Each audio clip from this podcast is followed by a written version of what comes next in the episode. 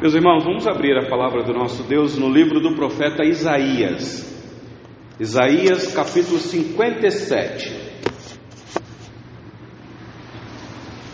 Nós terminamos semana passada a exposição do capítulo 56, naquela nossa última parte, quando o Senhor Deus traz uma palavra de exortação aos falsos pastores, os guias do povo de Deus lá no passado, o Senhor Deus chamando-os de cegos.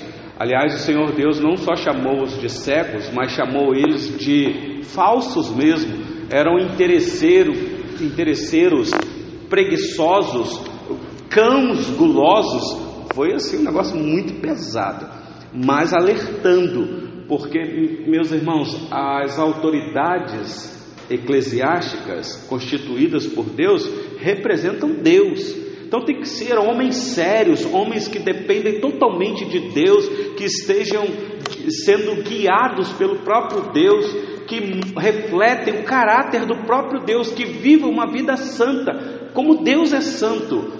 Então pesa sobre a liderança a responsabilidade. Não quer dizer que a liderança vai, não vai ser falha aqui e acolá. Claro, porque todos nós somos, mas é dado a nós, liderança, uma exigência tal que a gente tem que é, prestar atenção nisso tudo, porque seremos cobrados. E aí nós encerramos então o capítulo 56 com este alerta é, é, que o Senhor Deus deixou aí. E hoje então eu quero ver com vocês o capítulo 54. O título aqui na minha Bíblia, o tradutor colocou que é condenada a idolatria de Israel, de fato é isso que nós vamos ver aqui, mas também o que nós vamos ver aqui, meus irmãos, é uma apresentação amorosa de Deus, em contraste com o ímpio, com aquele que não teme a Deus, que não serve a Deus e que pensa que a vida é só é isso que nós temos aqui nesse mundo e não pensa na, na vida vindoura, não pensa na, na no, num, num, num céu de glória, de majestade na presença de Deus. A vida dele é só isso daqui, é só isso daqui. Então aqui nós vamos ver esse contraste, a apresentação de um Deus amoroso que para o justo o Senhor Deus, é, como que nós vamos ver aqui na apresentação, sente a morte do justo. Eu, eu, porque qual é o contexto aqui, meus irmãos? O contexto é que o povo vai ser levado cativo. É, esse, é isso que está aqui, o, o, a, o propósito do livro do profeta Isaías. E o povo não só vai ser levado cativo, e muitos morrerão lá no cativo, mas muitos irão morrer quando Nabucodonosor invadir Jerusalém. Então é algo muito triste. E olha só a apresentação, acompanhe comigo. Hoje eu vou ler só até o versículo 13, tá bom? Mas eu já digo para vocês que eu não sei, é, é com toda certeza nós não vamos chegar no versículo 3. Se a gente conseguir cobrir o versículo 2, já tá bom, já tá bom. Então acompanhe aí, por gentileza. Perece o justo, e não há quem se impressione com isso. E os homens piedosos são arrebatados sem que alguém considere nesse fato pois o justo é levado antes que venha o mal. E entra na paz, descansam no seu leito os que andam em retidão. Mas chegai-vos para aqui, vós, os filhos da agoreira, descendência da adúltera e da prostituta. De quem charqueais? Contra quem escancarais a boca e deitais para fora a língua? Porventura não sois filhos da transgressão, descendência da falsidade, que vos abraçais na consciência junto aos terebintos, debaixo de toda árvore frondosa, e sacrificais os filhos nos vales e nas fendas dos penhascos? Por entre as pedras lisas dos ribeiros está a tua parte. Esta, estas te cairão em sorte Sobre elas também derramas a tua libação e lhes apresenta ofertas de manjares. Contendar-me-ia eu com estas coisas? Sobre monte alto e elevado pões o teu leito, para lá sobes para oferecer sacrifícios. Detrás das portas e das, e das ombreiras pões os teus símbolos eróticos puxas as cobertas, sobes ao leito e ao lar e o alargas para os adúlteros, dize-lhes as tuas exigências, ama-lhes a coabitação e lhes miras a nudez. Vais ao rei com óleo e multiplica os teus perfumes, envia os teus embaixadores para longe, até a profundidade do sepulcro. A tua longa viagem te canses, mas não dizes, é em vão, achas que busca, por isso não desfaleces. Mas de quem tivesses receio ou temor, para que mentisses e não te lembrasses de mim, nem de mim te importasses. Não é acaso porque me calo, e isso desde muito tempo, e não me temes? Eu publicarei essa justiça tua, e quanto às tuas obras, elas não te aproveitarão.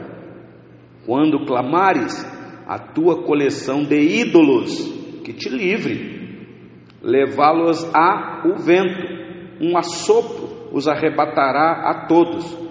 Mas o que confia em mim herdará a terra e possuirá o meu santo monte. Até aqui a leitura.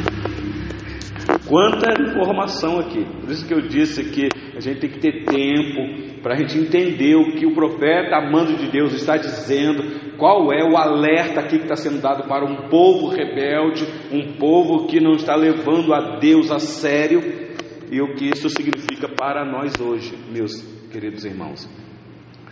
Então eu vou tentar ver com vocês aqui é, esta apresentação amorosa de Deus ao seu povo, porque como eu já disse em outros estudos, aqui é a misericórdia do Senhor Deus para com o seu povo, porque ele não precisava nem levantar o profeta para falar nada com o povo. Ele, santo que é, diante da rebeldia, da, da, pecaminosidade do seu povo, ele poderia extirpar esse povo a, a qualquer momento, num estalar de dedo, por assim dizendo. Poderia acabar, não poderia nem levantar é, uma nação pagã para disciplinar esse povo. Mas o ponto aqui é que o Senhor Deus tem um propósito com esse povo. Quando o Senhor Deus jurou preservar esse povo, não jurou pela capacidade de fidelidade do povo, mas Deus jurou por ele mesmo. E mais, meus irmãos, tem uma promessa aqui de que o Messias vai vir desse povo. Então, este povo não pode ser extinguido da face da terra. Eles serão disciplinados, porque o pai que ama o seu filho tem que disciplinar mas é o próprio Deus que vai preservar. Vez ou outra o Senhor Deus está falando com o povo: Olha, eu sou o Deus de vocês, anda no meu caminho e vocês receberão as bênçãos que eu tenho para vocês. Mas se forem rebeldes e desviares dos meus caminhos, olha, a disciplina chegará. E a gente vê pela história que foi isso mesmo. Então, eu quero tentar ver com vocês aqui este. Eu vou usar um termo humano, tá bom, meus irmãos? Porque a Bíblia foi escrita para nós seres humanos, expressando sentimentos humanos em Deus. Então é para a gente entender. Então eu vou tentar ver com vocês aqui o sentimento de Deus na morte do justo. Eu sei que Deus é imutável, mas numa linguagem humana para a gente entender, vez ou outra a Bíblia nos apresenta um Deus que tem sentimento, que fica irado, que se arrepende. a gente fica até assim, Deus se arrependendo? É uma linguagem humana para a gente entender. Então eu vou falar sobre o sentimento de Deus na morte do justo. Ah, olha comigo aí o versículo de número 1, por gentileza. Aqui, meus irmãos, é esta apresentação da, de um falso conceito da morte. Diz assim: perece o justo e não há quem se impressione com isso. Ah, parece que as pessoas não se importam mesmo com a morte do justo, especialmente aqui. Eu fico imaginando o exército inimigo quando entra na cidade santa e um exército sem compaixão e sem piedade a história nos mostra, Nicole, a gente fica triste quando a gente lê que os homens não pouparam as crianças, não pouparam os idosos, os deficientes, as mulheres grávidas. imaginando isso. Hoje eu estou com a minha filha grávida, eu fico imaginando naquele contexto, quando uma nação é, ímpia, pagã, invadiu Jerusalém e a atrocidade que foi. Parece que não havia mesmo importância nenhuma. Então já começa esta apresentação aqui. Perece o justo. Quem é o justo aqui do, do livro de Isaías, no capítulo 57? É aquele que foi justificado por Deus. Ah, e nós vamos ver aqui que o justo do capítulo 57 é o Filho de Deus, que justifica pecadores, ou que imputa, é, é imputada no pecador a justiça do justo de Deus, que é o Senhor Jesus Cristo.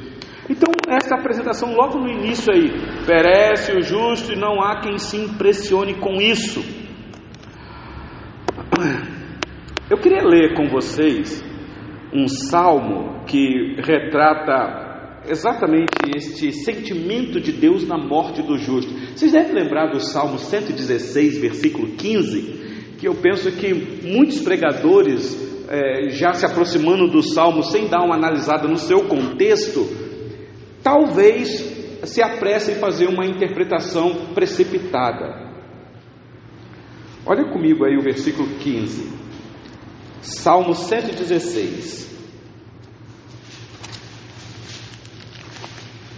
Conseguiu achar aí? Salmo 116, versículo 15. Fala assim: Preciosa é aos olhos do Senhor a morte dos seus santos.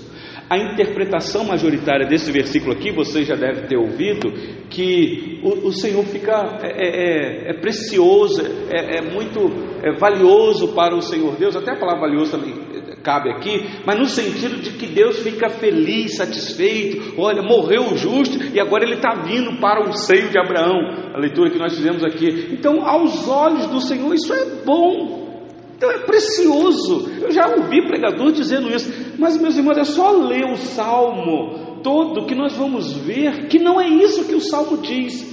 O que o salmo 116, versículo 15 quer dizer é que a morte do injusto aos olhos do Senhor, dos santos, é muito caro, é muito custoso, é, é mais ou menos assim, meus irmãos, é, é, é algo muito pesado para Deus, traz um sentimento de peso no coração de Deus, humanamente falando. É precioso nesse sentido, porque traz ao Senhor Deus um sentimento. Não sei se eu posso usar esse exemplo, mas eu ouvi uma vez um pregador dizer e eu, eu fiquei prestando atenção e eu estou de acordo com ele. Quando Lázaro morre, que o Senhor Jesus vai lá para ressuscitar Lázaro, nós temos o relato, é nos apresentada que quando o Senhor Jesus chega no túmulo, no local que Lázaro estava, Jesus chora. E muitos ficam por que, que o Senhor Jesus chorou? Até o povo que estava lá dizendo, olha como ele amava Lázaro, lá está chorando. E muitos pregadores então vão nessa linha, dizendo que aquele choro é um choro porque Lázaro era amigo do Senhor Jesus, e o Senhor Jesus era amigo de Lázaro. Então é natural, humanamente falando, e o Senhor Jesus era homem 100%, ali expressou sentimentos humanos, chorou a morte de um amigo.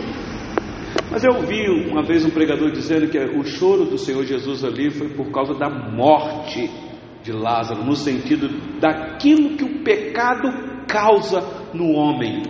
O pecado traz morte, meus irmãos. Ah, não só morte, separação de Deus, mas morte física, sabemos disso. Sabemos disso. Tem um, um querido pastor que escreveu um livro no ano de 1647. O nome dele é John Noe, um puritano, servo do Senhor. O título do livro dele é A Morte da Morte na Morte de Cristo. Que título interessante. A morte, a morte física. Pecado entrou, morreu. Lembra de Adão? No dia que comeres, certamente morrerás, diz o Senhor Deus. Então a morte passou a reinar na humanidade. Só que não só a morte física, mas também a morte espiritual, porque agora o homem está separado de Deus. Agora tem que haver resgate deste homem que está morto Adão não morreu naquele momento que comeu o fruto, mas ele passou a morrer, ele iria, ele ia tombar. Então havia resgate. Então o título é A Morte Física da Morte, a morte espiritual, na morte de Cristo. Olha que coisa interessante. Então a morte de Cristo é a vitória da morte, ou na morte.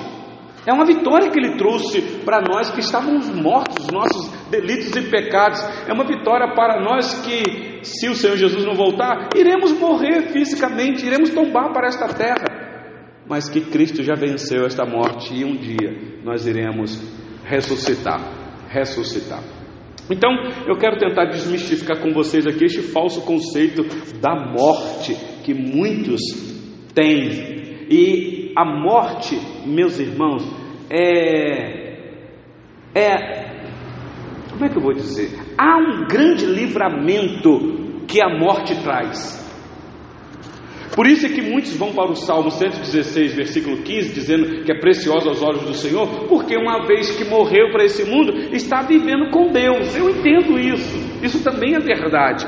E aqui pode a palavra preciosa aqui também está correta. É a interpretação que às vezes é equivocada. Porque de fato, morrer é estar com Cristo, não é? Claro que é. Abre a sua Bíblia aí em Filipenses capítulo 1, versículo 23, por gentileza. Filipenses 1:23.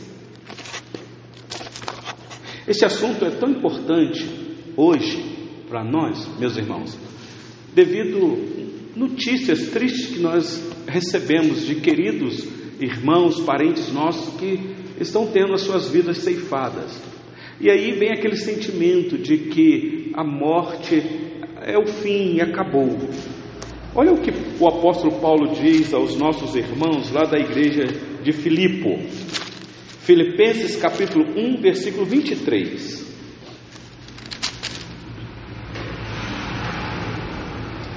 O sentimento do apóstolo Paulo.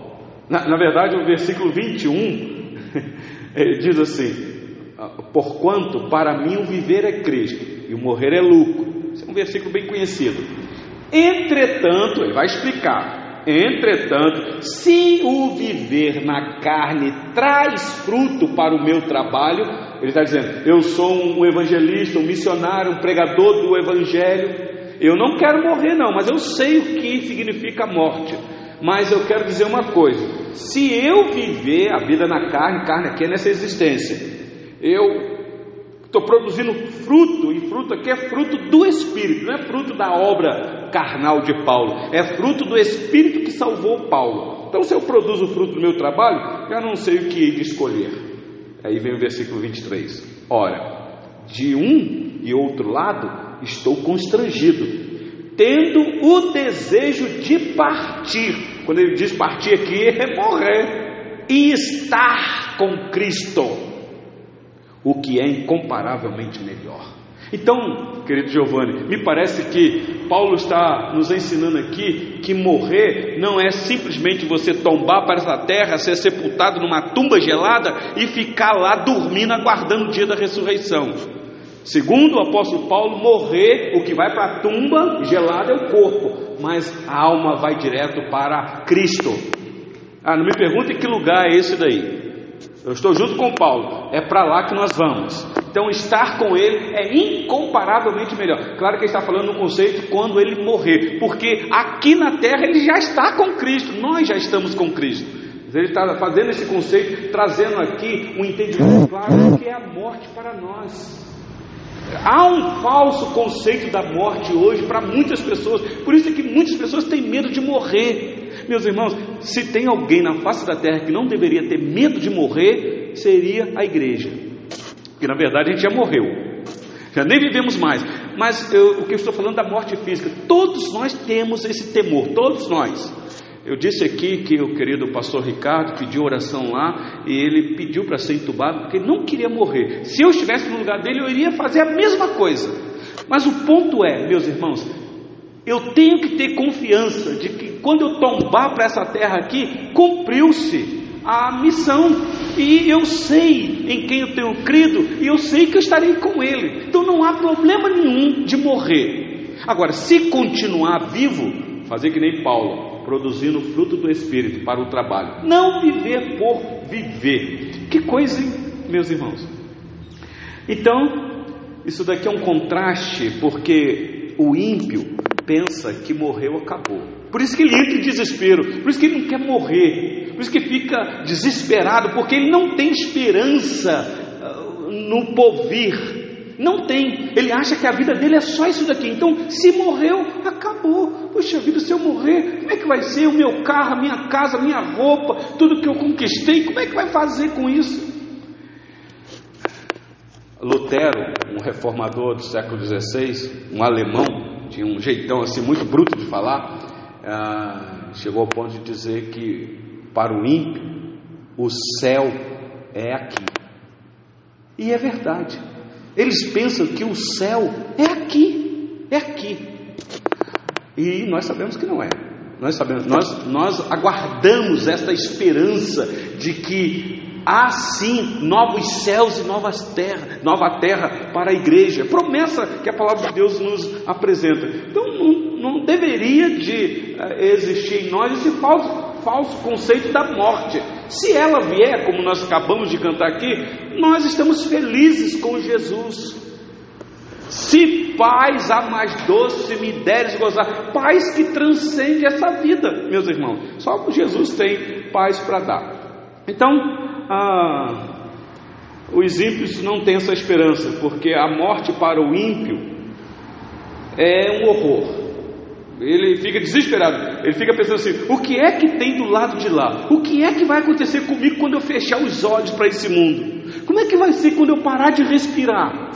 E aí fica nesta paranoia, nem, nem vive a vida que está aqui, e fica pensando na morte. Então nós não pensamos na morte, mas nós temos uma convicção clara do que é a morte. Quer ver um outro texto, meus irmãos? 2 Coríntios capítulo 5, eu, eu vou voltar para Isaías, fica calmo. Só estou tentando mostrar para vocês o sentimento que o Senhor Deus expressa aqui para nós na sua palavra.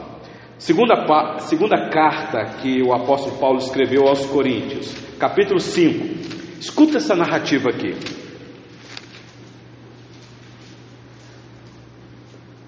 Conseguiram achar? Ok. 2 Coríntios 5, a partir do versículo 1.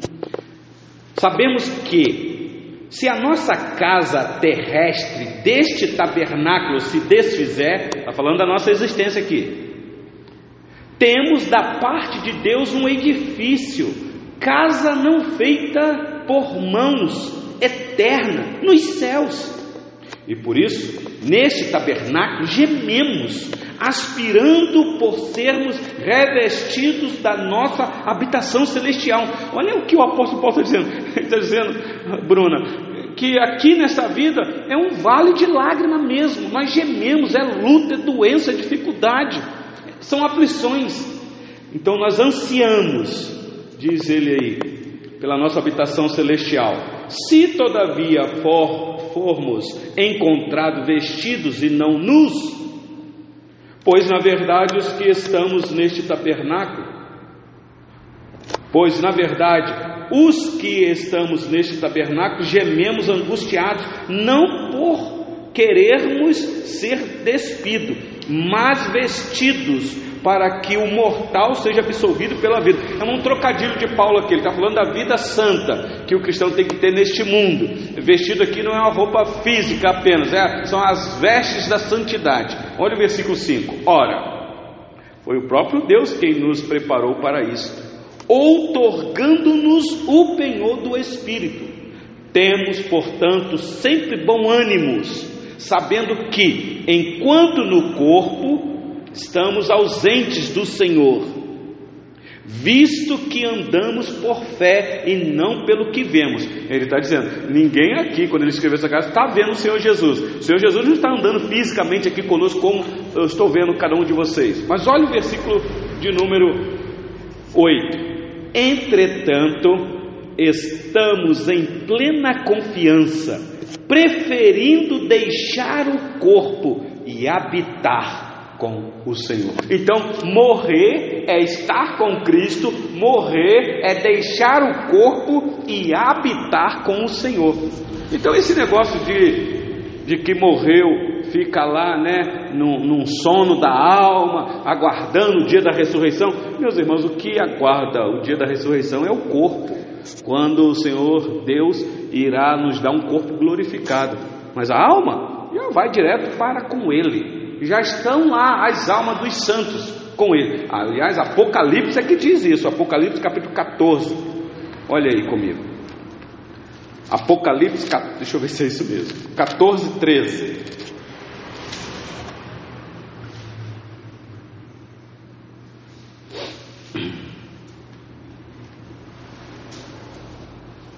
Deixa eu ver se é isso. É isso mesmo. Então ouvi uma voz do céu dizendo: Escreve, bem-aventurados os mortos que desde agora morreram no Senhor. Sim, diz o Espírito, para que descansem das suas fadigas, pois as suas obras os acompanham. Ué, se, se morre e fica lá dormindo, para que, que as obras vai acompanhar? Vai ficar dormindo lá. Não, aqui o Apocalipse está nos apresentando que estas almas já estão descansando as suas fadigas no Senhor e as obras acompanharam. Lembra que Paulo falou: se eu ficar aqui é para produzir fruto do meu trabalho. Essas obras do Espírito Santo realizadas pela igreja aqui na terra. Que coisa maravilhosa, meus irmãos, nós temos uma visão correta do que é a morte aos olhos do Senhor. É penoso porque é o pecado que causa isso mas Cristo morreu a nossa morte. Então volta lá para Isaías 57, por gentileza, para a gente concluir o versículo 1 com vocês aqui. Isaías 57, 1 diz assim então: que a morte ela tem o seu valor, mas o justo perece, e não há quem se impressione com isso e os homens piedosos são arrebatados sem que alguém considere nesse fato, pois o justo é levado antes que venha o mal. Meus irmãos, eu não sei se vocês têm ideia o que isso daqui significa. O justo é levado antes que venha o mal. Que mal? Eu penso que aqui Muitas vezes o Senhor Deus fez isso na história. O Senhor não é que antecipou, nem adiou, foi o tempo certo. O Senhor determinou que o servo dele chegasse aquele momento que ele teria que morrer para não ver a maldade se acentuando. Você quer ver alguns exemplos? Vocês lembram na nossa reunião aqui, Giovanni? Eu acho que eu li Josué capítulo 24 versículo 14 e 15. O finalzinho do versículo 15 diz: Eu e minha casa serviremos ao Senhor. Josué falando para o povo, convocando o povo a temer o Senhor, a servir o Senhor com integridade e com fidelidade, porque o povo estava numa rebeldia. E parece que o povo ali fez um voto: Nós vamos servir o Senhor.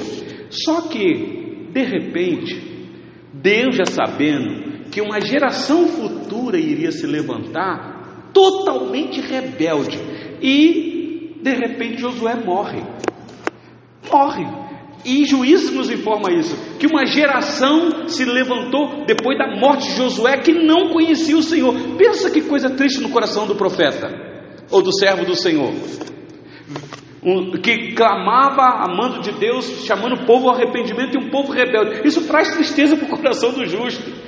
Vocês imaginam a morte de Moisés. Muitos dizem assim: Poxa, Senhor Deus, o Senhor chamou Moisés, tirou o povo lá do Egito pelas mãos de Moisés e não permitiu Moisés entrar na terra. Eu sei que Moisés viu muita rebeldia do povo, do povo lá no, no deserto. Mas, meus irmãos, depois que o povo entrou na terra lá, o povo rebelde, o povo terrível. E Deus então diz: Não, meu servo não vai ver esse mal. Possivelmente, meus irmãos, isso acontece demais. Nós podemos olhar por este lado. Às vezes o Senhor Deus tira o servo dele deste mundo para ele não ver o que vai acontecer. A maldade. Ah, vocês lembram de Sodoma e Gomorra lá. Lá o Senhor Deus preservou a vida de Ló, tirando ele de lá, mas ele estava com vida. Ele viu o que aconteceu. Mas às vezes é isso que acontece conosco. A gente pode pensar nesse sentido. Mas a gente pode pensar de uma outra maneira também. Eu penso, e aqui vai é uma interpretação que eu tenho, posso estar equivocado, mas é o que eu penso. Tem muitos justos que o Senhor Deus chama para não continuar na prática do mal. Tem crente, é crente de verdade, mas que vive na maldade, na, na pecaminosidade, não é que vive, mas é que é, é, é, isso atinge o justo de uma maneira tão avassaladora que o Senhor Deus diz: chega e chama. E aí acabou, acabou, acabou. De vez em quando eu penso isso, meus irmãos. Então aqui está um alerta para nós. De qualquer maneira, nós estamos nas mãos do Senhor. Aliás, você quer ver Romanos capítulo 14, versículo 8? Diz assim: Romanos capítulo 14 para você não entrar em parafuso aí, em paranoia. Olha o que o apóstolo Paulo diz aos nossos irmãos lá da igreja, aos Romanos, capítulo 14, versículo 8. Deixa eu ver se é isso mesmo. Isso. Porque se vivemos, para o Senhor vivemos. Se morremos, para o Senhor morremos. Quer pois vivamos ou morramos, somos do Senhor. Pronto, está aqui. Então nós não, não, precisamos ficar temerosos se o Senhor Deus vai, nos, vai tirar a nossa vida para a gente não ver a maldade se acentuar no mundo e nem precisa ficar tão preocupado se o que, que vai acontecer do lado de lá, porque nós já somos do Senhor, segundo o apóstolo Paulo. Por isso, meus irmãos, que o versículo 2 de Isaías 57 diz assim, a continuação lá. Olha aí por gentileza.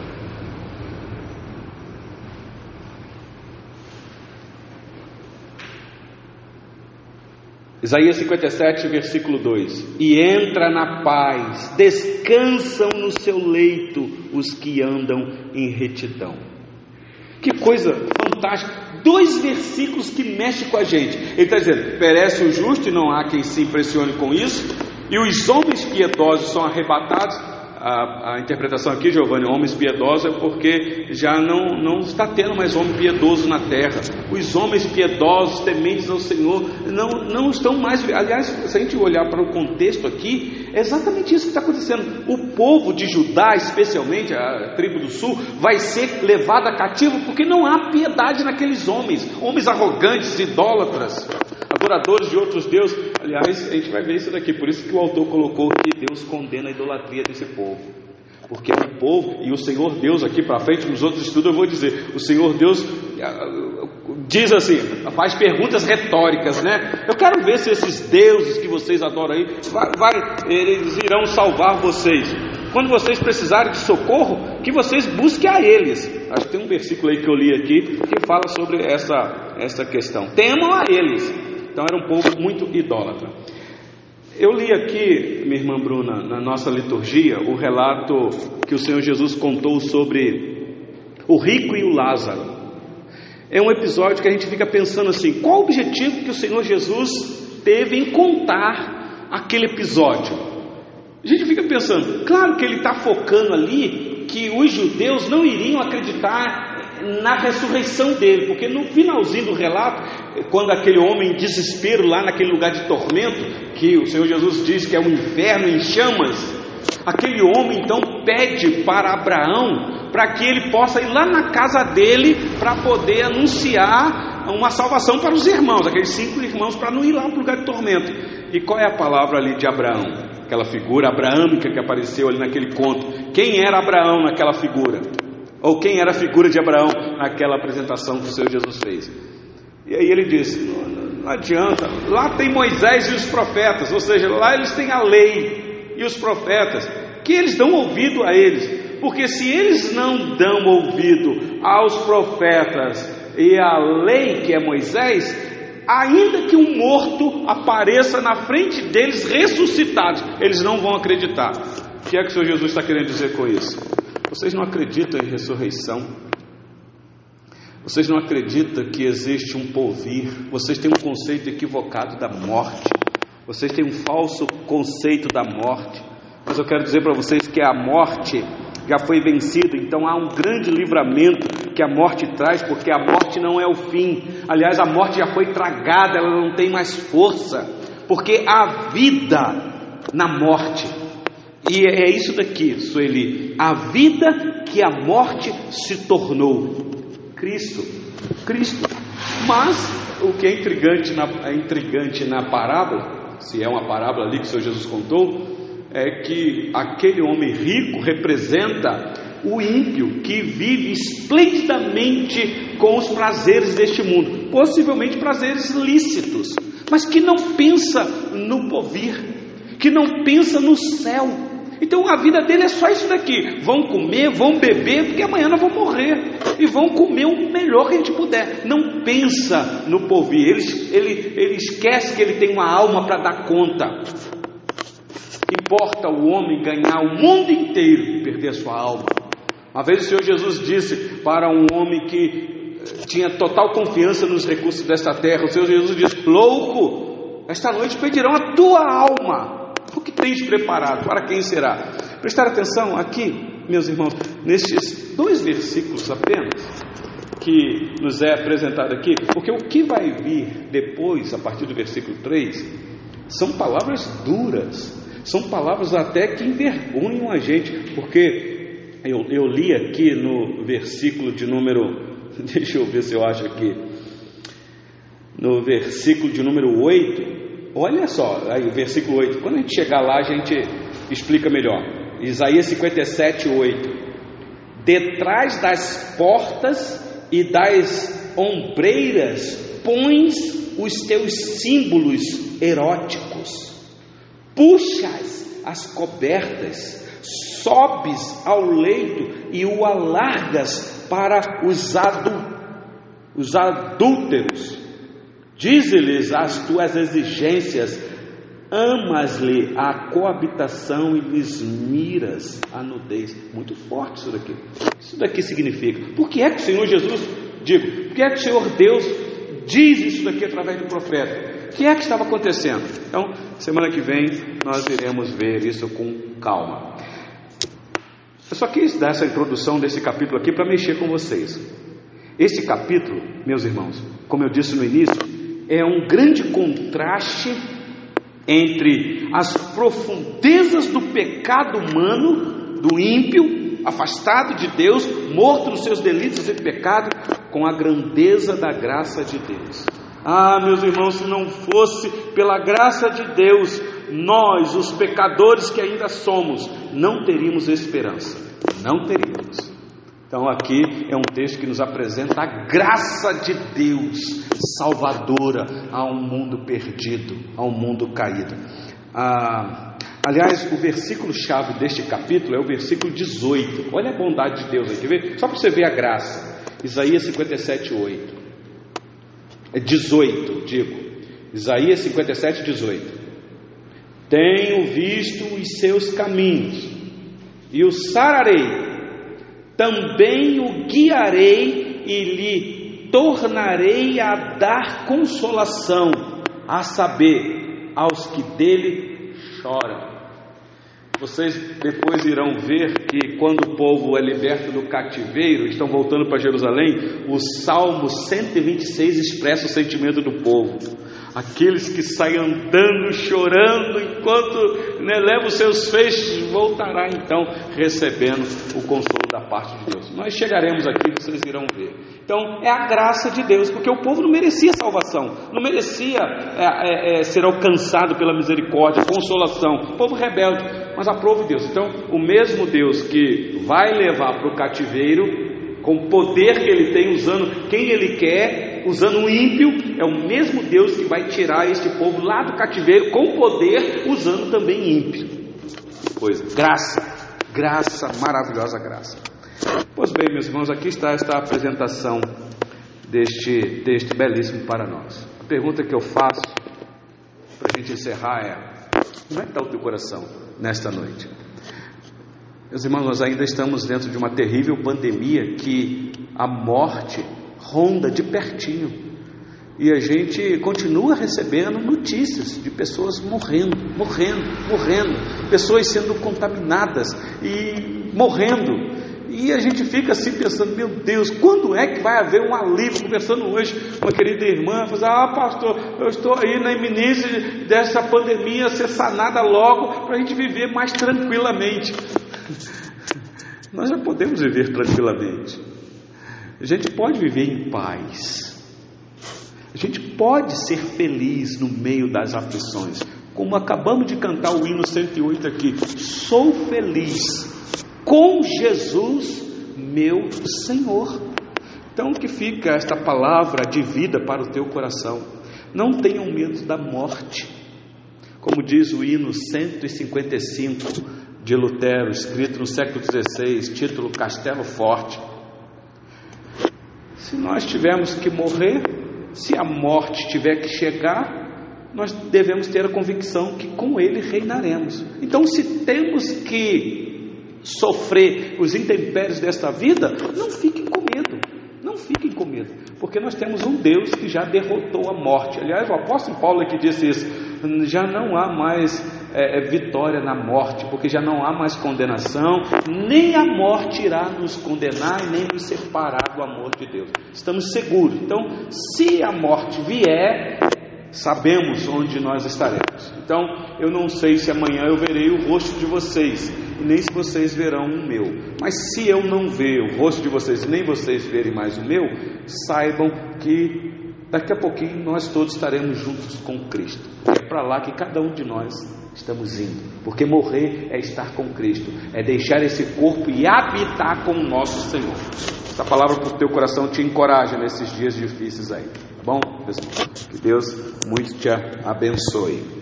Nós vamos ter mais uma palavra de oração ao nosso Deus neste momento.